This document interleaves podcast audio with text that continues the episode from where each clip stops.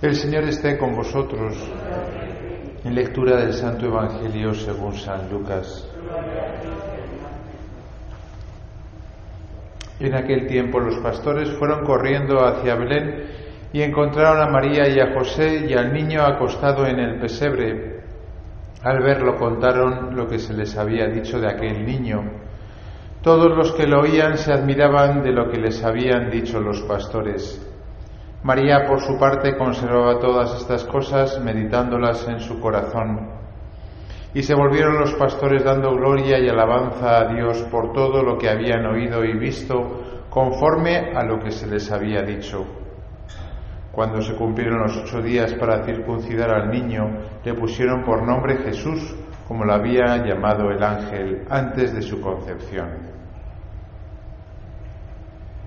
Palabra del Señor.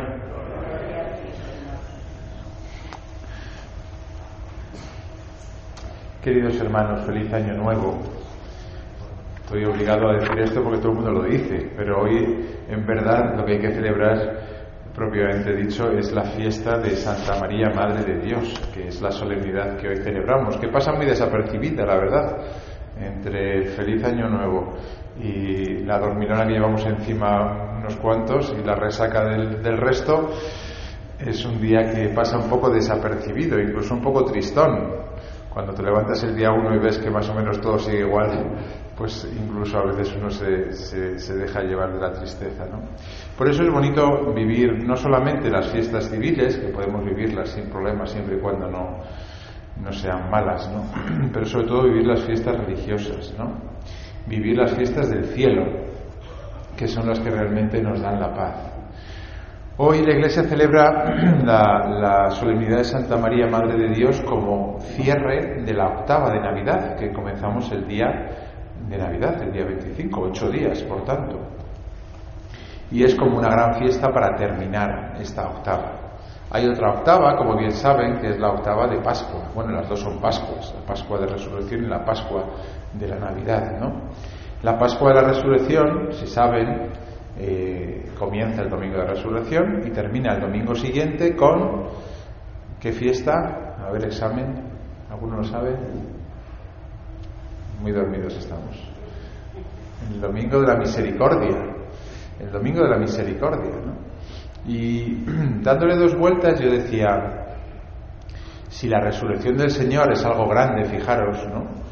Que acaba eh, bueno, con la, con, la tragedia de la muerte y de la pasión del Señor, ¿no? Con el pecado, con la muerte, ¿no?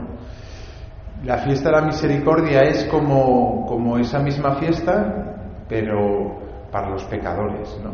Es decir, la misericordia, ¿qué es? La misericordia es el amor del Señor para los que somos pecadores, para los que no damos la talla, para los que no somos capaces de amar de verdad, ¿no? Entonces, pues celebramos la resurrección y al domingo siguiente, ocho días después, para terminar la octava, la fiesta de la misericordia, donde todos nos podemos meter. Pues la octava de Navidad es muy parecido. El día 25 celebramos el nacimiento de Dios y ocho días después, ¿qué celebramos? Pues celebramos a la Virgen María, Madre de Dios, que es como el regalo de Dios para los que somos, pues eso, pecadores, que viene en formato de mujer y de madre, que es la Virgen María, de madre para todos nosotros, de madre de Dios, que es lo que hoy celebramos propiamente. La fiesta de hoy es uno de los dogmas de la Virgen María, uno de los cuatro dogmas, que es el dogma de la maternidad divina, es decir, que esta mujer, una como nosotros, un ser humano, no era Dios como Jesucristo, sino un ser humano como nosotros, fue elegida por Dios para ser la madre de Dios. Y como bien sabemos, al final de sus días, Jesús en su testamento nos lo dejó, nos la dejó como madre nuestra. De tal manera que ciertamente que es el regalo de Dios para cada uno de nosotros el poder meternos en ese corazón maternal. Es como la misericordia de Dios para nosotros. Y terminamos, por tanto, esa octava, esta octava, pues celebrando esta fiesta que nos da o nos debería de dar paz. Porque cuando nos, felicitamos el 2022 y decimos a ver si es mejor que el 2021, o a ver si este año nos trae salud y paz y esa serie de cosas que decimos, ¿no? Por mensaje o nos decimos incluso la cara. A veces que, dices, bueno, no sé, Nosotros no creemos en los astros, ni en la astrología, ni en la suerte, ni en el destino. Nosotros creemos en, la providencia, en el destino de Dios sobre nosotros, no que Él tenga prediseñado, porque somos libres, ¿no? Pero sí en que Dios nos está mirando en todo momento y nos está bendiciendo, que es lo que hemos dicho en la primera lectura, ¿no? Cuando le enseña Dios a Moisés a bendecir al pueblo de Israel, le dice, mira, tienes que bendecir así. El Señor te bendiga y te proteja, ilumine su rostro sobre ti y te conceda su favor, el Señor te muestre su rostro y te conceda la paz. Nosotros no hay años mejores que otros, sino que está la presencia de Dios continuamente en nosotros. La bendición de Dios que está detrás de todo lo que ocurre, incluso de los años malos. ¿Podemos nosotros juzgar qué año es mejor que otro? Sí, es que 2021 lo pasé muy mal. Sí, es verdad que hay años humanamente peores que otros, pero para nosotros el mejor o el peor normalmente no solemos acertar. Sí es verdad que está Dios detrás, que está bendiciéndonos, nos puede, nos puede bendecir con la gloria, nos puede bendecir con la pasión, con la cruz. Y a veces no sabemos qué es mejor. Y uno ve la vida de la Virgen María, que soy la protagonista, y dices, bueno, ¿qué, qué fue más grande la Virgen María?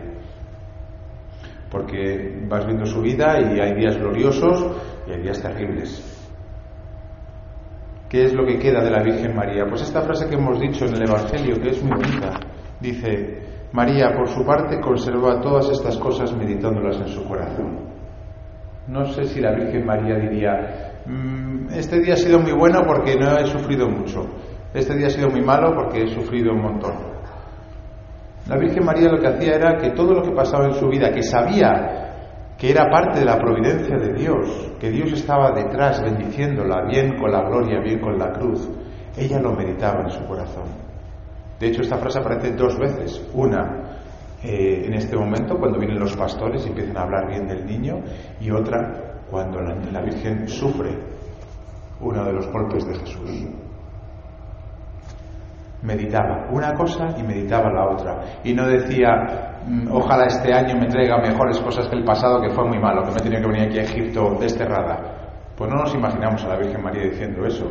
Lo cual no quiere decir que no le pesase, estar en Egipto, que su hijo se perdiese, que Simeón le predijese la espada clavada en su corazón. No, era humana como nosotros, pero sabía que su vida no dependía de los astros ni de la suerte de un año o del revés, sino que Dios estaba detrás, bendiciéndola, eligiéndola y destinándola en este caso para una misión ciertamente muy especial que solamente ella pudo hacer, porque solamente un corazón como la Virgen pudo enfrentarse, ¿no?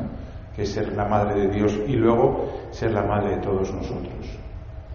Por eso hoy es el día de la jornada mundial de la paz y la paz que es pues la paz es, la paz que con la que bendice también Dios al pueblo de Israel. El Señor te, muestre su rostro y te conceda la paz. La paz es vivir así. La paz es vivir sabiendo que para lo bueno y para lo malo eh, Dios se ocupa de nosotros. Esto fue la gran tranquilidad del mundo eh, grecorromano cuando se encontró con el cristianismo.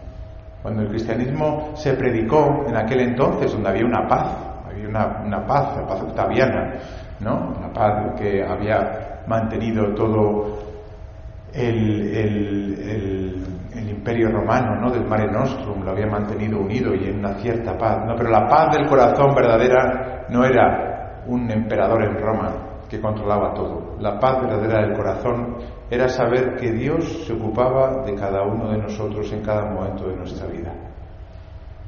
Eso es lo que da verdaderamente la paz. Porque cuando te va bien, pues te va bien, pero cuando te va mal, ¿qué? ¿Has tenido un mal año?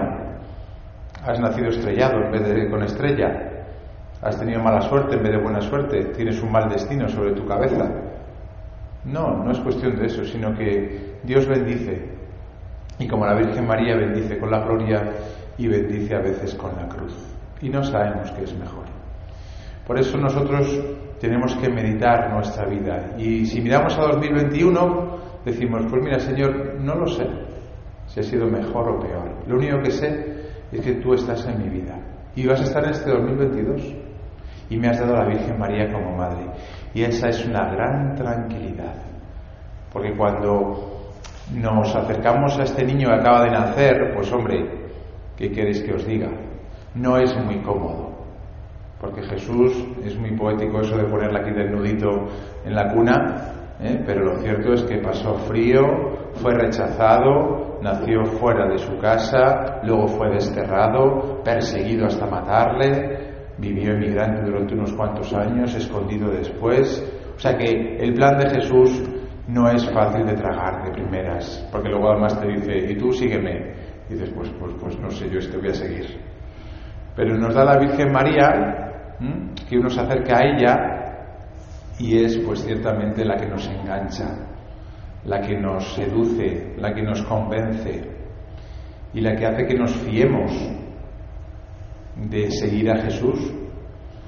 Y ciertamente que la ternura que la Virgen María trae como mujer y como madre, pues podríamos decir que es difícil de resistirse uno a ella. Por eso este primer día del año es muy bonito que sea un día mariano porque es un día en el cual estemos como estemos, hayamos pasado la noche que hayamos pasado, esperemos lo que esperemos desde 2022, haya sido como haya sido 2021, tenemos a una madre que está a nuestro lado, que nos acoge, que nos podemos meter en su corazón, que nos podemos refugiar en su corazón. Cuando la Virgen se apareció a los tres pastorcitos fue lo que les dijo, especialmente a Lucía, que de los tres pastorcitos fue la que peor lo pasó cuando le dijo que se iba a quedar un poquito más en 1917, que no fue el 13 de mayo mismo o el, mes siguiente, el 13 de junio, ¿no? Le dijo que Jacinta y Francisco iban a morir pronto, pero que ella, se iba a quedar un poquito más, un poquito más, desde 1917 hasta 2005. Lo llega a saber, le da, le da, le da un ataque al corazón a la pobre. Un poquito más. Le dijo, pero no, no sufras, hija, porque mi inmaculado corazón será tu refugio. Y ciertamente que para nuestra vida el Inmaculado Corazón de María, la, Virgen como Madre de Dios, es para nosotros nuestro refugio. Así que deseémonos un feliz 2022, por supuesto, pero sobre todo deseémonos que meditemos las cosas de Dios en nuestro corazón como la Virgen. Que sepamos a ciencia cierta que Dios está detrás de cada uno de los acontecimientos de nuestra vida y si a veces nos cuesta verlo o entenderlo, pues entonces fijémonos en la Virgen o por lo menos metámonos, refugiémonos en su corazón. Creamos con fe firme que si Dios nos la ha regalado es porque la necesitamos. Porque hay momentos en los cuales necesitamos ahí meternos en ese corazón maternal y decir, Madre, menos mal que estás tú. Porque soy débil, porque soy pecador, porque no puedo, porque a veces dudo de Dios, sin embargo, verte a ti, contemplarte a ti, meditar tu vida, meditar la vida de la Virgen, es para nosotros una fuente de gran consuelo. Por lo menos para mí lo es, ¿eh? yo no sé para ustedes. Yo esto no lo digo porque haya que decirlo hoy en el Día de la Virgen Madre de Dios. Yo lo digo porque hay momentos en los cuales, ¿eh? yo incluso como sacerdote, estoy harto de Dios, miro a la Virgen María y digo, Madre mía. Por ejemplo, por ejemplo, y ya termino. Jesús se va al cielo y después de que la Virgen María viese a Jesús resucitado, la, mantuvo aquí en esta tierra, no sé, 20, 30 años. La Virgen moriría de amor por irse al cielo con su hijo y la tuvo aquí en este destierro 20, 30 años. Y esa fue la última que le hizo, ¿eh? Que antes le hizo muchas más Jesús. Y la Virgen con el corazón ardiendo de amor por su hijo. Pasó esos años de destierro aquí consolando a, a, los apóstoles, animando a los discípulos, extendiendo el mensaje de Dios. Hasta dicen que se vino aquí en carne mortal a España a animar a Santiago porque éramos unos cabezotas los españoles y no hay manera de evangelizarnos, ¿no? Bueno, pues esa es la vida de la Virgen. Es una vida difícil, ¿no? Pero una vida de fe. Una mujer grande, una mujer verdaderamente femenina, una mujer realmente tierna. Bueno, pues hoy la celebramos como Madre de Dios y como Madre nuestra. Que sea para nosotros en este año 2022 el refugio en los momentos más difíciles y la certeza de que Dios está detrás de cada uno de los acontecimientos de este año que comienza, bendiciéndonos bendiciéndonos, bien con la gloria, bien con la cruz. Y esa es la paz de nuestra vida. Saber que Dios y la Virgen, como Madre nuestra, está ahí detrás, siempre queriéndonos, amándonos, bendiciéndonos.